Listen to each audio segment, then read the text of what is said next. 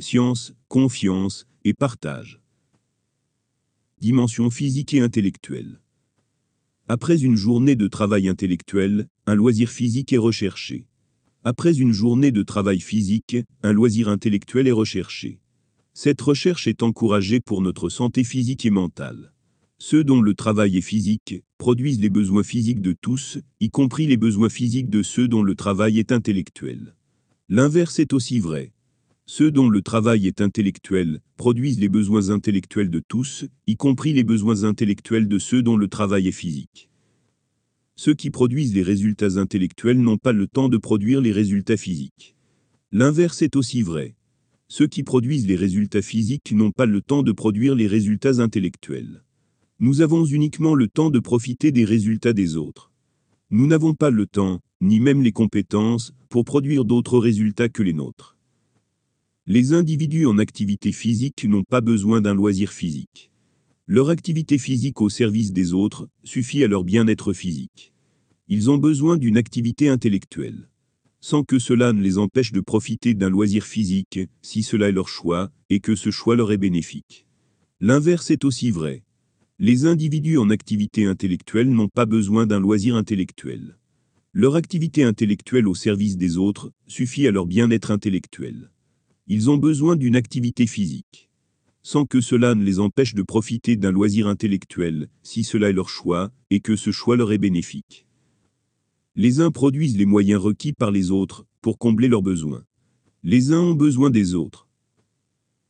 Dimension temporelle. Ceux dont le travail est physique n'ont pas le temps, ni le modèle de pensée, ni la structure cognitive, pour développer l'ensemble des raisonnements nécessaires à la compréhension des résultats, produits par ceux dont le travail est intellectuel. L'inverse est aussi vrai. Ceux dont le travail est intellectuel n'ont pas le temps, ni le modèle de pensée, ni le corps physique, pour développer l'ensemble des actions, nécessaires aux résultats produits par ceux dont le travail est physique. Accessibilité. Les uns profitent du résultat des autres, sans connaître ni comprendre le cheminement qui permet ce résultat. Nous n'avons pas d'autre choix que la confiance. Accepter uniquement les résultats physiques dont on connaît et dont on comprend tout le cheminement de fabrication nous limiterait à des moyens certainement inférieurs à ceux nécessaires pour assurer notre bonheur et pour assurer notre participation au bonheur des autres. Accepter uniquement les résultats scientifiques dont on connaît et dont on comprend tout le cheminement de fabrication nous limiterait dans nos choix d'action, nous imposant l'erreur ou l'inaction. Confiance. Nous n'avons pas d'autre choix que la confiance. Nous devons faire confiance envers ceux spécialisés dans leur domaine de spécialisation, même s'il est vrai que certains d'entre eux sont des traîtres qui vendent les illusions des plus offrants, que ces illusions soient des biens de consommation, des services ou des connaissances. Intermédiaires. Ceux qui produisent le savoir, et ceux qui produisent les moyens dont nous avons besoin n'ont pas le temps de transmettre ce savoir, ou d'informer sur les moyens. Nous avons besoin d'intermédiaires de confiance pour transmettre les informations et acheminer les productions.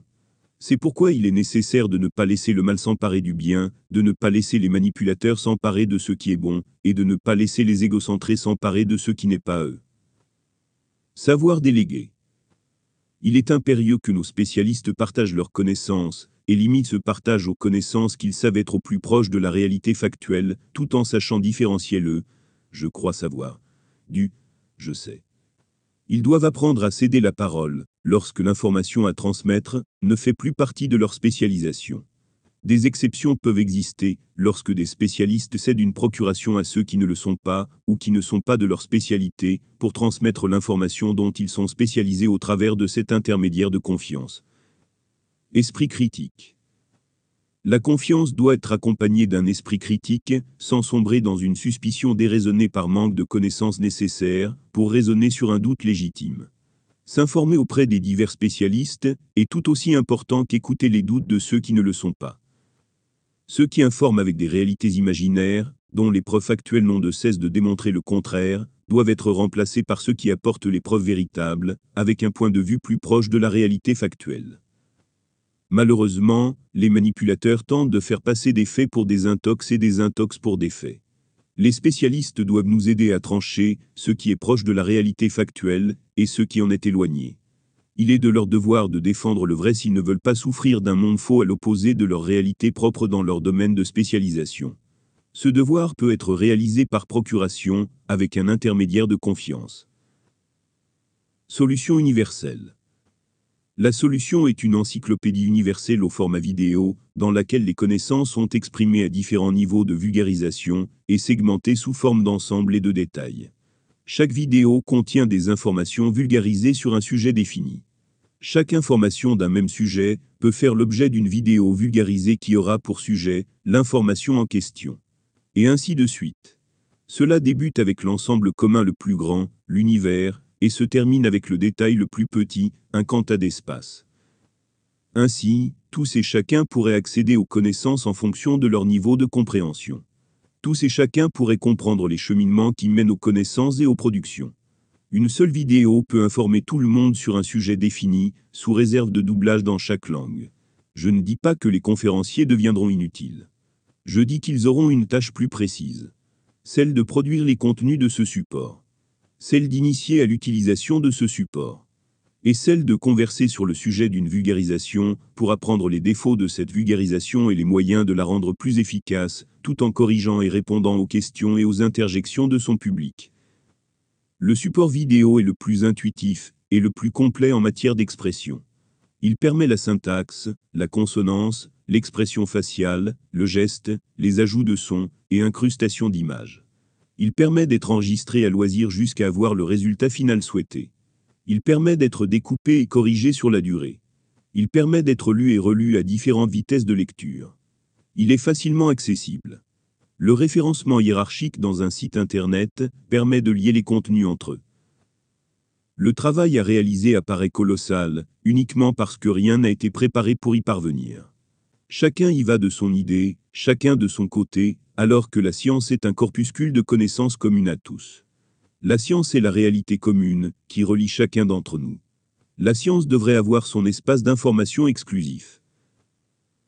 Populaire. Pour ceux qui voudraient participer sans être spécialistes, la vulgarisation est possible sous réserve de vulgariser deux niveaux inférieurs aux vôtres, en imaginant les niveaux ainsi. Néophyte, une personne qui n'a aucune connaissance préalable dans un domaine scientifique donné et qui a besoin d'une introduction de base pour comprendre les concepts. Amateur, une personne qui a une certaine connaissance générale du sujet et qui cherche à en savoir plus avec des exposés simples. Intermédiaire, une personne qui a une compréhension plus avancée du sujet et qui peut suivre des exposés plus techniques. Spécialiste, une personne qui possède une connaissance approfondie et spécialisée dans un domaine scientifique spécifique et qui peut donner des exposés ou des conférences sur des sujets spécifiques. Expert, une personne qui a une connaissance approfondie et spécialisée dans un domaine scientifique spécifique, ayant une expérience de recherche et de pratique. Pionnier, une personne qui est considérée comme l'autorité dans son domaine scientifique, ayant contribué de manière significative à la recherche et à la pratique. Pour vous aider, les DITIA peuvent produire des bases de vulgarisation qu'il vous faudra vérifier. La liste précédente a été faite par une IA, même si corrigée par mes soins. Il est impératif d'avoir deux niveaux supérieurs à celui que l'on vulgarise. Les vidéos faites pour les spécialistes et pour les pionniers seront faiblement vulgarisées. Le niveau de compréhension des personnes, pour qui elles sont produites, rend presque inutile la vulgarisation du sujet. Mais cela n'empêche pas l'utilité du partage. Attention au piège. Être pionnier dans un domaine précis ne fait pas de vous un expert ou un spécialiste dans un domaine connexe, ou dans un domaine parallèle du même ensemble. Cela ne vous empêche pas de produire une vulgarisation. Mais laissez à ceux qui sont plus spécialisés que vous, le soin de vous corriger. Les corrections avant publication sont impératives. Il est possible de produire sans correction, sous réserve d'un partage limité à ceux capables de corriger. La publication populaire est pertinente uniquement si elle est autorisée par ceux qui ont le niveau nécessaire pour valider la justesse des informations. Ceux capables de vérifier et de corriger la justesse des informations doivent indiquer les erreurs, et si possible diriger les auteurs de ces erreurs vers les informations qui permettront à ces auteurs de corriger leur précédente vulgarisation. Corriger les erreurs des autres est du devoir des spécialistes des domaines concernés par ces erreurs. Ne pas le faire serait contre-productif pour la science. Le faire est possible uniquement dans un contexte structuré pour ne pas refaire éternellement ce qui a déjà été fait. IA. Voici l'exemple d'une vulgarisation de la chute des corps par une IA. Je ne m'aventurerai pas à en partager le contenu en dehors de cet exemple. Comme les spécialistes pourront le constater, cette IA requiert une mise à jour de ses connaissances. Cependant, la qualité de l'expression est correcte, facile à comprendre. Il suffit de lui injecter les bonnes informations, mal vulgarisées, pour qu'elle puisse améliorer votre vulgarisation du sujet. Si vous ne parvenez pas à produire une base de vulgarisation, vous pouvez toujours lui faire avaler les résultats de vos études pour lui demander de les vulgariser. Il faudra ensuite corriger sa vulgarisation, avant de lui demander de reproduire une nouvelle vulgarisation avec les corrections demandées. Cependant, cet outil ne doit pas être utilisé pour vulgariser des connaissances que nous n'avons pas ou que nous croyons avoir. Ce que comprend cet outil n'a rien de commun avec ce que nous comprenons. Utiliser cet outil revient à parler français à une équation mathématique. IA. La chute des corps est un phénomène très simple qui peut être observé dans la vie quotidienne. En effet, lorsque l'on laisse tomber un objet d'une certaine hauteur, il tombe vers le sol. Cette action est due à la force de la gravité. La gravité est une force qui attire tous les objets vers le centre de la Terre. Cette force est toujours présente et agit sur tous les objets qui se trouvent sur la surface de la Terre. Plus un objet est massif, plus la force de gravité qui l'attire vers la Terre est grande. Ainsi, lorsqu'on laisse tomber un objet, la force de gravité agit sur lui et le fait tomber vers le sol. La vitesse à laquelle l'objet tombe dépend de la hauteur de la chute et de la force de gravité. Plus la hauteur est grande, plus la vitesse de chute sera élevée. En revanche, si l'objet est léger, il tombera moins vite que s'il était lourd. C'est pour cette raison que lorsque l'on jette une plume et une pierre de même taille et de même forme d'une certaine hauteur, la pierre tombe plus vite que la plume. En effet, la pierre est plus lourde que la plume, elle est donc plus attirée vers le sol par la force de gravité.